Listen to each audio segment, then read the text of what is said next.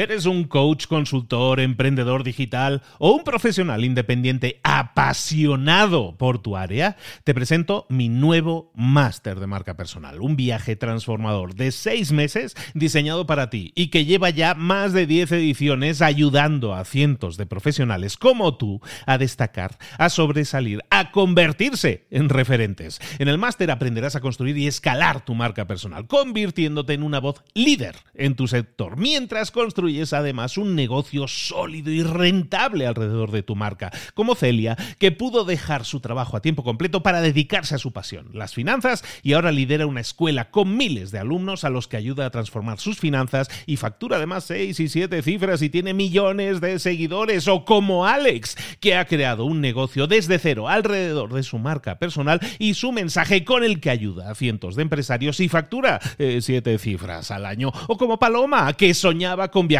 por el mundo y que ahora vive como nómada digital con cientos de miles de seguidores y más de 17.000 alumnos. Gracias al máster, su sueño pasó de ser una idea a una realidad rentable y reconocida.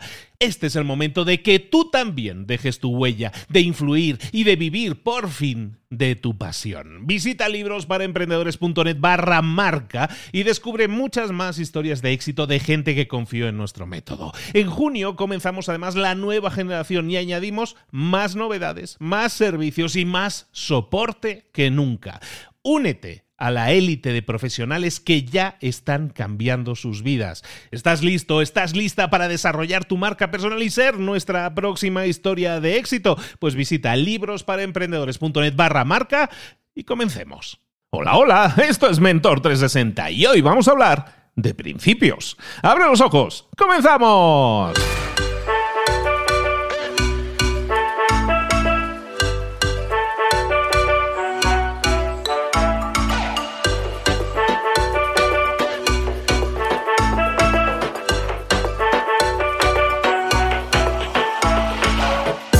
Muy buenas a todos de nuevo, bienvenidos un día más a Mentor 360, el programa de espacio, el podcast en el que te ayudamos a crecer, a desarrollarte, a llegar al siguiente nivel en todas esas áreas de conocimiento en las que necesitas un empujón y te traemos a mentores especializados precisamente en esas áreas en las que andamos un poco flojillos, nos ayudan a ver las cosas de forma diferente, nos dan estrategias, tácticas, aquello que nos puede servir, aquello que nos puede ayudar para, para pasar a la acción, para obtener resultados, para cambiar en lo personal y en lo profesional nada más y nada menos. Hoy vamos a hablar de sabiduría.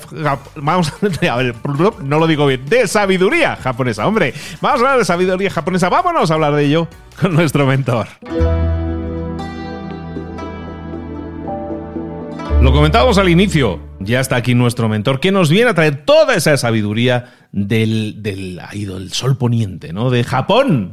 Y, no es nada más y nada menos que nuestro Marcos Cartagena, que nos trae todos esos conocimientos, todos esos pilares para mejorar en lo personal y en lo profesional. Marcos, buenos días, ¿cómo estás? Buenos días, Luis. Pues aquí estamos, otra vez más, en el podcast de Mentor 360.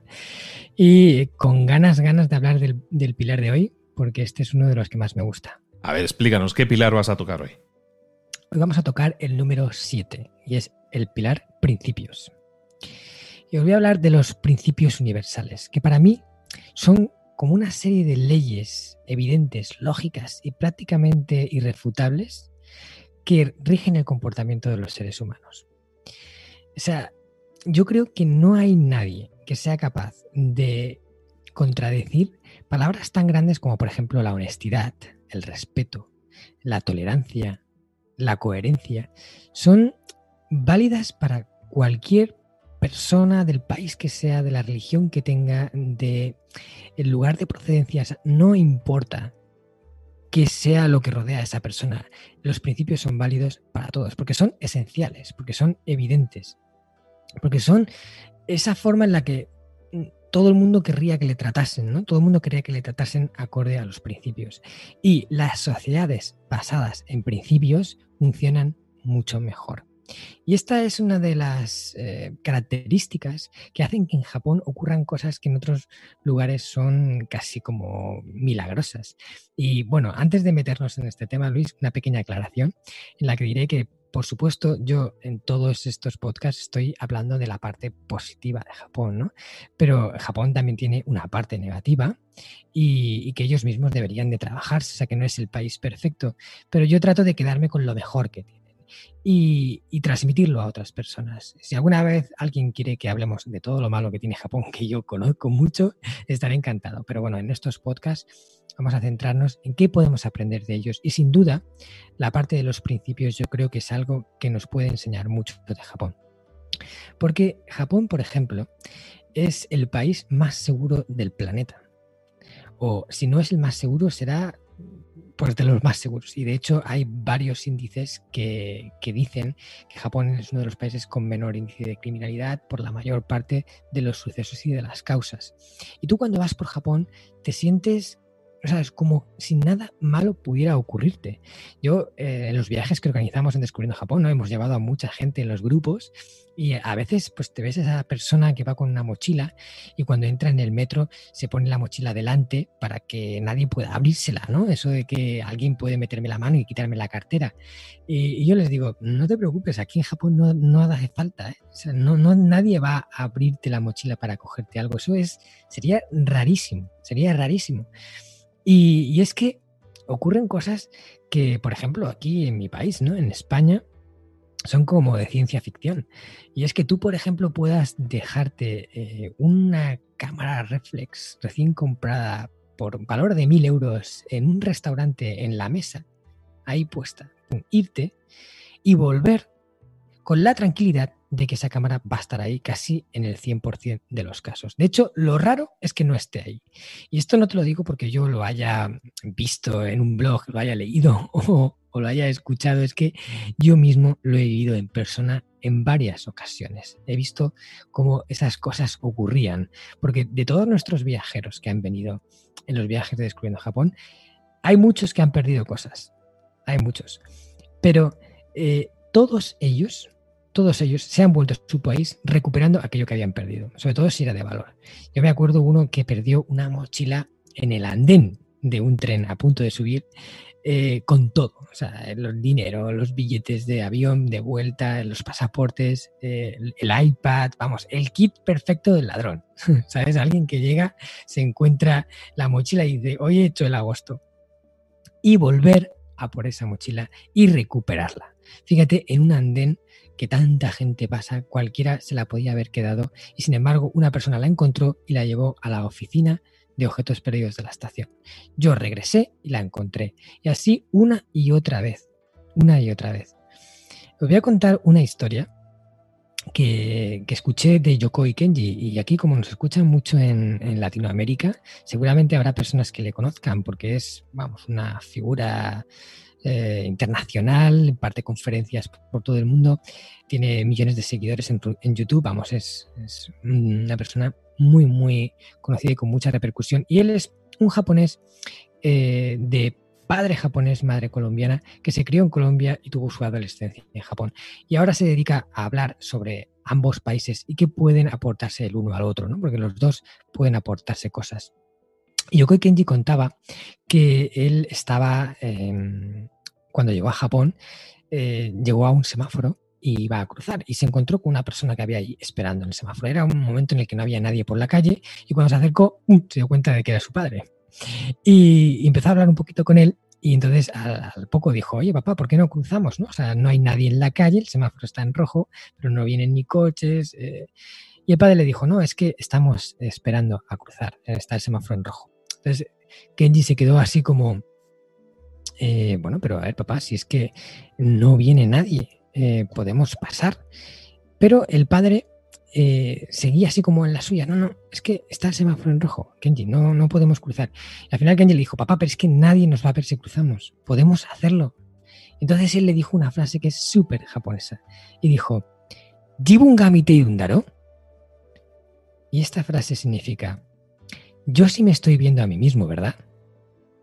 Sea, el padre de Kenji no necesitaba que alguien eh, ajeno a él mismo le estuviera viendo para hacer o no lo que él consideraba correcto. Y vale, que cruzar un semáforo no es eh, hacerle nada, o sea, no vas a matar a nadie con eso, ¿no? Pero bueno, es lo que el padre de Kenji consideraba que debía de hacer, era su norma, ¿vale? Y él mismo era su juez. Y eso es la integridad, eso es la coherencia, esos son los valores. Imagínate una sociedad regida por eso, ¿no? Que no tuviera que esperar a que una ley le dijera, puedes hacer esto o no puedes hacer esto, porque si lo haces vas a tener un castigo. Y de hecho hay mucha gente que no hace cosas que haría eh, si no le cayera una pena después o no hubiera un peligro que puede pasarle, ¿no? O sea, que le pueden denunciar o le pueden meter en la cárcel o alguna cosa así. Y sin embargo, cuando eso desaparece, hay gente que se comporta como lo haría y no se comporta bien. Y sin embargo, los principios permiten que una sociedad sea consolidada y no tenga que depender de tanto de las leyes, aunque son necesarias, pero tanto de las leyes para hacer o no lo que creen correcto. Y esto a mí de Japón es una cosa que siempre me ha alucinado, porque los, principios son algo casi que se respira un poco en el aire, ¿no? en el ambiente. Eh, ese respeto, esa amabilidad de la gente, eh, en el libro del sistema Hanasaki yo hablo de lo que son los nueve principios fundamentales de la sociedad japonesa, pero bueno, para no alargarnos mucho, hoy me gustaría hablarnos de los seis, seis principios que, yo creo que son más imperantes eh, en, los japoneses y, que son necesarios en una sociedad, aunque hay muchos y cada uno puede adoptar los que crea más importantes, pero eh, lo importante es tener una como una retaíla de esos principios que para ti son como la constitución, ¿no? A lo, que, te vas a regir, lo que va a guiar tu camino.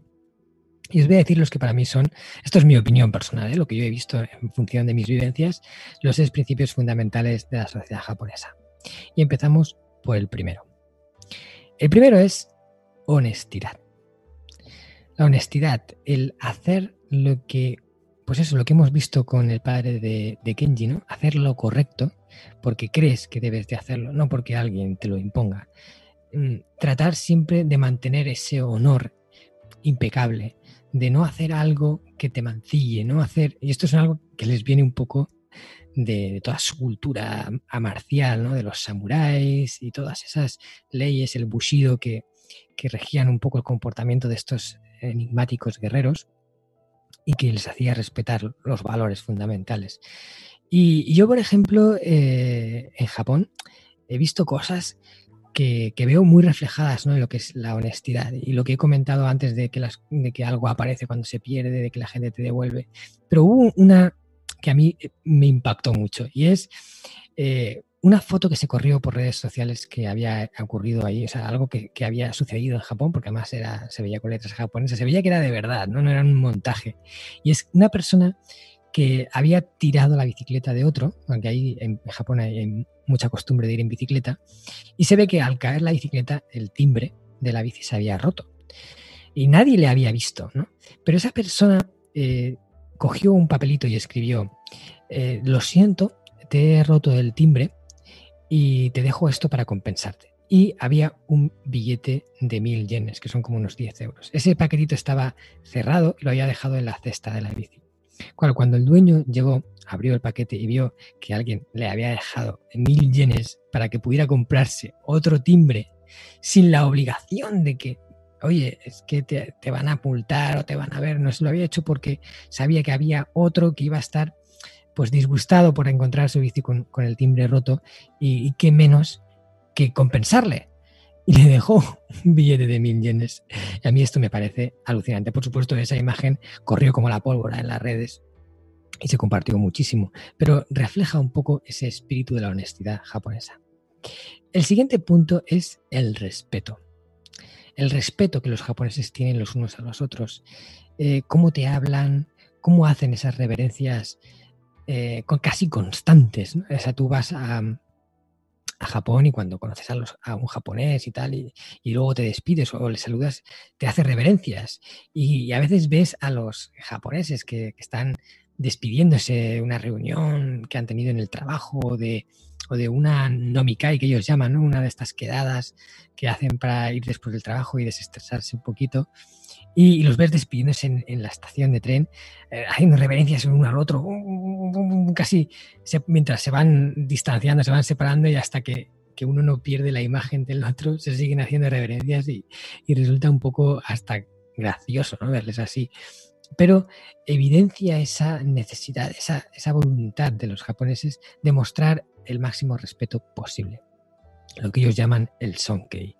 Y, es que esto también se percibe en, cómo el idioma japonés está estructurado. O sea, el idioma japonés, eh, cuando tú quieres hablar con educación, por ejemplo, en el español, tú hablas de tú o hablas de usted. Eh, y eso ya indica más nivel de educación. Ya hay algunos verbos que cambian un poco, algunas palabras, pero bueno, los cambios son muy ligeros. Eh, básicamente es el mismo idioma. ¿Te puedes creer que en el japonés, cuando tú quieres hablar con educación, eh, los cambios que hay en el idioma son enormes, tan grandes que para los extranjeros es prácticamente imposible dominarlo. Y es un tipo de lenguaje que llaman el keigo. Y el keigo está compuesto de tres niveles de educación. Y, manejarlos en función de la persona con la que hablas, porque dependiendo de con quién estás hablando, hablas con un nivel de educación. No, no, es lo mismo hablar con un cliente que con un superior tuyo del trabajo, que con una persona o sea, tienen esas leyes que para los extranjeros son a veces incomprensibles, pero que de nuevo evidencian esa voluntad constante de mantener el máximo respeto posible. Y con respeto, las sociedades siempre funcionan mejor. El siguiente punto es solidaridad, lo que llaman rentai. Y cuando digo solidaridad, me refiero a cómo los japoneses se ayudan los unos a los otros cuando algo trágico ocurre en el país. Y esto se vive mucho, eh, bueno, Japón es un país que está azotado por multitud de desastres naturales. Están ubicados en lo que llaman el cinturón de fuego del Pacífico, donde se juntan cinco placas tectónicas, donde hay terremotos, hay volcanes, hay tifones, hay tsunamis. Vamos, tienen el pack, el pack de las desgracias naturales y, muchas veces ocurren cosas. De hecho, en 2011 todos recordaremos ese gran terremoto que, sacudió Japón, que luego vino un tsunami y que después casi hay un desastre nuclear tipo Chernóbil, ¿no? porque el tsunami afectó a la central nuclear de, de Fukushima. ¿A que no sabes, Luis, quién estaba ahí cuando eso pasó? No me digas que estabas tú por ahí. Pues sí, da la casualidad de que yo estaba ahí, recién llegado además de, España. Bueno, recién llegado, llevaba seis meses, me fui para un año la primera vez y llevaba seis meses allí. De hecho, incluso estaban hasta mis padres, o acababan de llegar para venir a verme y justo eh, ocurre esto del terremoto que fue, bueno, una experiencia que, que da para contar montones de anécdotas. Pero yo lo que viví allí fue a un pueblo muy unido que se ayudó mucho para eh, salir de la tragedia. Eh, se, hubieron muchas historias de eh, lo que llaman los héroes de Japón, ¿no? pero veías a la gente pues yéndose de voluntario a la zona norte para ayudar a, los desfavorecidos, voluntarios en la calle pidiendo dinero para enviar a Fukushima. O sea, el país se movilizó entero para apoyarse. y de hecho, Japón había reconstruido prácticamente todos los lugares devastados por el tsunami, que fue la parte que más afectó, en menos de seis meses. Seis meses. Y habían reconstruido un montón de zonas que cuando ves las fotos no te lo crees, el antes y el después de seis meses. Mira, aquí en España hubo un terremoto en Murcia hace unos años y, los destrozos del terremoto ya van estuvieron años ahí hasta que se arregló. Y, en Japón, con, con toda esa tragedia, en seis meses lo habían recuperado. Y eso en parte es por esa solidaridad, ese apoyo que se dan los japoneses los unos a los otros, el dentai. El siguiente punto, el siguiente principio fundamental es la humildad, el kenkyo. Eh, es esa, pues eso, voluntad de no tratar de sobrepasar a los demás, ¿no? de, estar por encima del otro, de demostrarle al otro lo bueno que soy yo y, tú eh, eres pequeño y estar eh, intentando potenciar al otro para decir, mira, no, tú eres más que yo, no, no, tú eres más que yo, y así se pueden pasar el uno al otro un montón de rato los japoneses. Y ya he hablado de esto en el capítulo anterior, en el de relaciones, ya lo comenté, ¿no? Pero la, la palabra de Shoshisha que, es un término que se utiliza mucho en las artes marciales, que significa el eterno aprendiz. Y esto es como una, forma en la que muchos maestros de artes marciales se conciben a sí mismos como Shoshinsha, porque por mucho que entrenen, por muchos conocimientos que tengan, por mucho que hayan mejorado, siempre tendrán un largo camino por delante. Y eso es el considerarse Shoshinsha y eso es el tener la humildad de reconocer que todavía puedes prosperar mucho. Y yo creo que este es un, principio muy importante para que pues, una sociedad funcione bien y, esté consolidada. Vamos con los dos últimos. El siguiente es paciencia, Konki. Eh, Japón es un país, una sociedad que está muy relacionada con un término y es la perseverancia, que también va muy similar a la paciencia. Hay un refrán japonés que yo llevo grabado en mi interior porque mm, me, sintonizo mucho con él, ¿no? Para mí su significado es muy potente y muy valioso para todo en la vida y significa, se dice Nana Korobi Yaoki y significa cae siete veces, levántate ocho.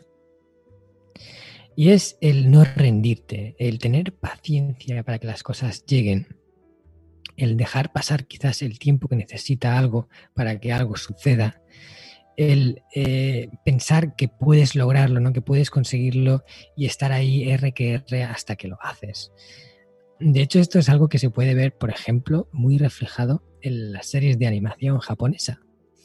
Eh, en Japón hay, bueno, ya sabes, la cultura del anime, es, enorme, hay montones de series, de cómics y de todo.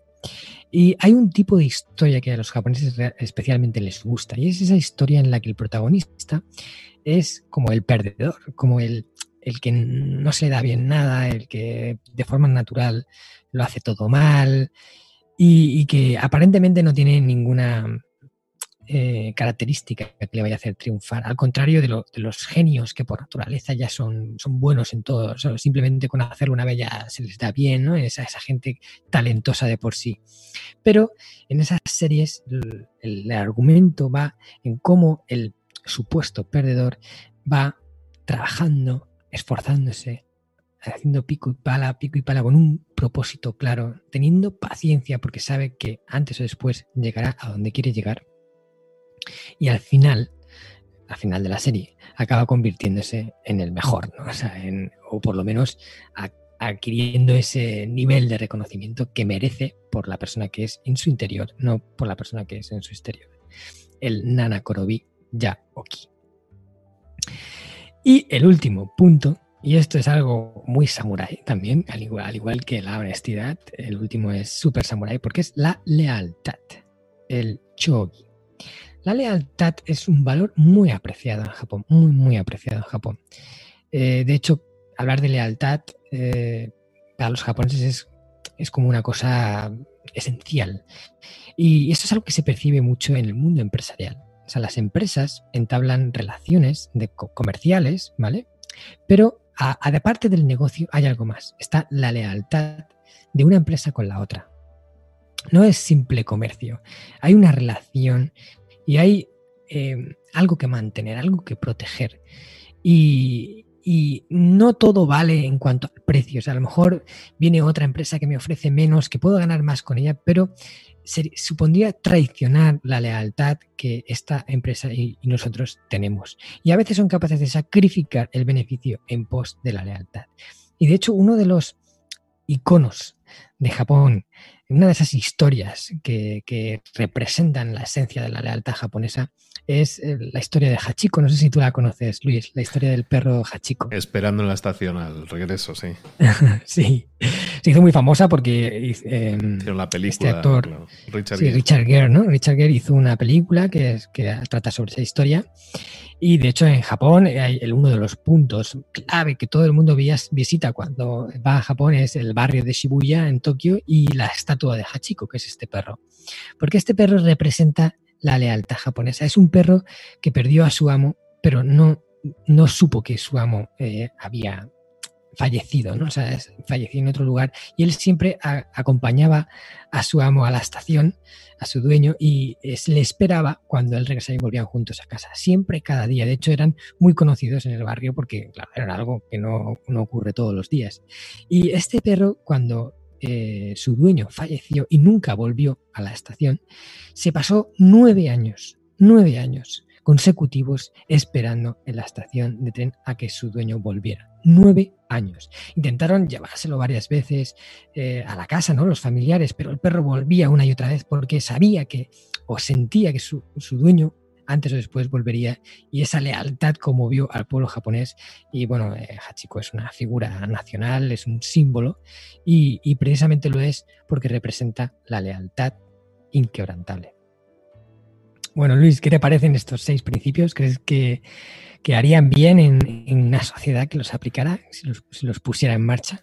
Evidentemente, pero ese me no sé, pensaba que, o sea, qué bien suena, pero qué utópico es eh, pensar que en una sociedad occidental, y sobre todo latina, eh, algunos de estos pudieran encajar en algún día. Está bien soñar, pero lo veo complicado. Se me venía a la mente cuando hablabas de la espera en el semáforo, aunque no venga ningún coche, yo no voy a cruzar. Eh, si va un occidental, si va un latino de estos que, que nos saltamos el semáforo, no viene nadie, pues pasamos, que eso para nosotros es muy natural. Eh, hmm. ¿Cómo es percibido por, por un japonés? Un japonés nos ve a nosotros y va a decir, ay, qué mal educados o cómo son. O sea, ¿realmente hay una crítica o simplemente dice, es sobreentienden que eh, así son, déjalos? Bueno, a ver, a los extranjeros en Japón nos da mucho margen. Los japoneses en ese sentido entienden que nuestras culturas son diferentes. Eh, es cierto que este ejemplo, por ejemplo, es un caso extremo, ¿no? O sea, saltarse un semáforo tampoco es mm, algo grave, ¿no? Incluso para, para A ver, no todos los japoneses son como el padre de, Kenji que se quedan esperando ahí como, como clavos a que el semáforo se ponga en verde. También hay japoneses que se lo saltan. Pero sí que es verdad, es una tónica eso de, de, que el juez de uno mismo es uno mismo. No es eh, el, otro. O sea, el Jibungami Tirundaro. Yo me estoy viendo a mí mismo y yo no hago esto porque otra persona me vaya a decir algo o, vaya a pensar mal de mí, sino lo hago porque creo que es la mejor forma de comportarme y eso es la, honestidad. Y, bueno, yo creo que ellos entienden un poco cómo somos, aunque en algunos sentidos les choque mucho cosas que hacemos y que lamentablemente yo creo que sería bueno que empezáramos a cambiar. ¿no? Pero supongo que también un occidental que se interese por, eh, por incorporar esos principios, supongo que también es muy bienvenido, ¿no? En ese sentido, ¿no? Lo, ven como un honor. Eso es, sí. O sea, un, occidental que realmente entiende esa forma de pensar japonesa, se integra y, lo aplica y además eh, pues los japoneses perciben que lo, que lo tiene como integrado, es una persona muy valorada. Yo, de hecho, a veces hablaba con, con japoneses y les, y les transmitía un poco mis ideas y hablaba del tema de los principios. Ellos veían cómo yo había valorado eso en ellos, ¿no? O sea, me había dado cuenta de eso, que ellos, a veces ellos piensan que, los demás mm, no, no, reparan en ese tipo de cosas que para ellos son tan importantes. Y cuando ven que un extranjero también le da importancia y lo aplica en su vida, de verdad se deshacen ¿no? en, en elogios. es como sienten que, que estás conectado a su cultura y ellos que que se sienten tan diferentes al resto del mundo, pues es, muy valioso para ellos. Fantástico. Pues ese es otro de los principios, de los pilares del sistema Hanasaki, que es el libro de, Marcos Cartagena, que eh, vamos desgranando en todos estos episodios que vamos visitando y que él nos está trayendo, nos está desarrollando. ¿Qué te está pareciendo? ¿Hay algo, algo en estos principios? Yo supongo que todos esto de los principios es atractivo, es atractivo pensar que pudiera ser. ¿Hay alguno que tú te animarías a incluir en tu vida? Contéstanoslo. Envíanos un mensajito, también lo puedes hacer vía las redes sociales, eh, a, Marcos directamente en su Instagram, marcos.cartagena, a nosotros en Libros para Emprendedores. ¿Qué principios crees que son más necesarios en tu vida y que no existen, para lo mejor por un tema cultural, y te gustaría comenzar a aplicar? A ver, que, a ver si podemos tener ahí un bonito debate al respecto. Marcos, eh, súper bien, me encantó. De nuevo, como siempre, descubriendo una sociedad tan diferente a la nuestra, pero que sin embargo no es utópica, sino que puede funcionar así, puede funcionar bien y puede llegar a ser un ejemplo a seguir para todos. Me encantó. Ah, Marcos, ¿dónde te podemos ver? ¿Dónde podemos saber más de ti? Como tú mismo has dicho, Luis, puedes encontrarme en Instagram, en marcos.cartagena, en Facebook también, eh, por supuesto en mi web personal, marcoscartagena.com, y como ya anuncié en el capítulo anterior, en mi podcast que también me he vuelto podcaster, empezando humildemente, no, no tan grande como eh, Luis Ramos, ¿no? que tiene una audiencia enorme, pero poquito a poquito espero poder seguir aportando valor en un podcast que he bautizado con el nombre de eh, Hanasaki Podcast de Marcos Cartagena. Así que espero que también podamos estar en contacto a través de, ese canal. Pues ya sabéis, donde estéis escuchando este podcast, podéis encontrar también el podcast de Marcos Cartagena, el Hanasaki Podcast. Marcos, te esperamos aquí ya. Vamos a ir rematando, ya nos quedan poquitos pasos, pero tenemos que completarlos, tenemos que completar todos. Te esperamos aquí de nuevo muy pronto para ver un nuevo pilar del sistema Hanasaki. Hmm, quedan dos, quedan dos, los dos últimos. Y ya terminamos esos nueve que hacen, o sea, lo que yo llamo ¿no? el sistema que ayuda a los japoneses a vivir una vida centenaria con sentido. Pues así es, así es. Y vamos a seguir aprendiendo y, por favor, vamos a ir pensando en incorporar también estos pilares a nuestra vida porque la mejora va a ser ostensible, estoy seguro de ello. Un abrazo grande y nos vemos muy pronto, Marcos. Un abrazo fuerte, Luis.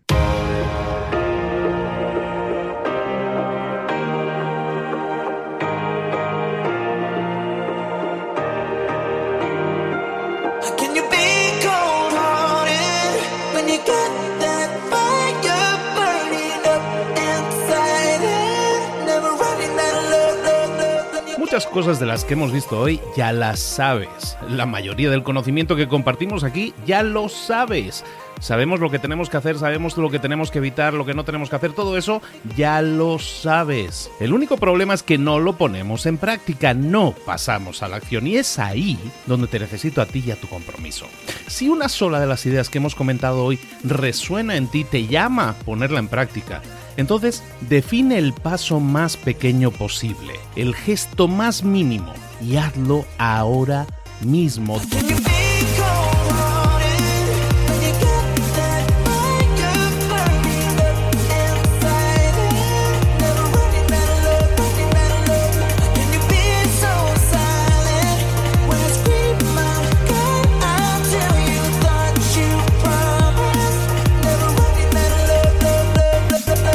Hablo de crecimiento personal, pero también de crecimiento profesional. Expandir tu red de contactos, mejorar tus relaciones con los demás, aprender alguna cosa nueva, poner en práctica una pequeña técnica que te ayude. Todo suma, pero solo suma si lo pones en práctica. No si piensas en ponerlo en práctica. Pensar en ponerlo en práctica no sirve, tienes que ponerlo en práctica, pasar a la acción.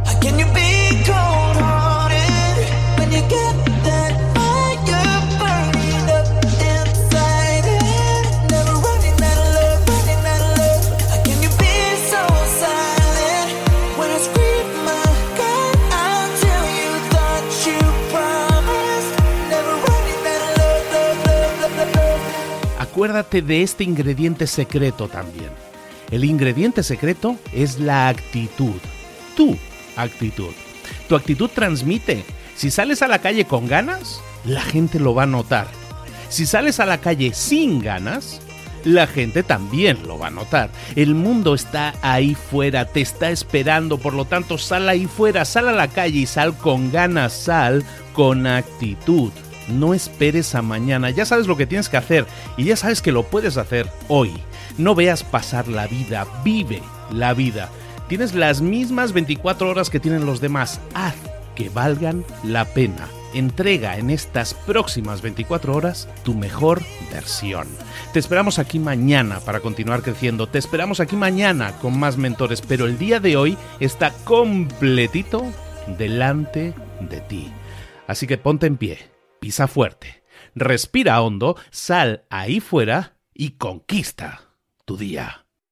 ¿Eres un coach, consultor, emprendedor digital o un profesional independiente apasionado por tu área? Te presento mi nuevo máster de marca personal, un viaje transformador de seis meses diseñado para ti y que lleva ya más de 10 ediciones ayudando a cientos de profesionales como tú a destacar, a sobresalir, a convertirse en referentes. En el máster aprenderás a construir y escalar tu marca personal, convirtiéndote en una voz líder en tu sector, mientras construyes construyes además un negocio sólido y rentable alrededor de tu marca, como Celia, que pudo dejar su trabajo a tiempo completo para dedicarse a su pasión, las finanzas, y ahora lidera una escuela con miles de alumnos a los que ayuda a transformar sus finanzas y factura además 6 y 7 cifras y tiene millones de seguidores, o como Alex, que ha creado un negocio desde cero alrededor de su marca personal y su mensaje con el que ayuda a cientos de empresarios y factura 7 eh, cifras al año, o como Paloma, que soñaba con viajar por el mundo y que ahora vive como nómada digital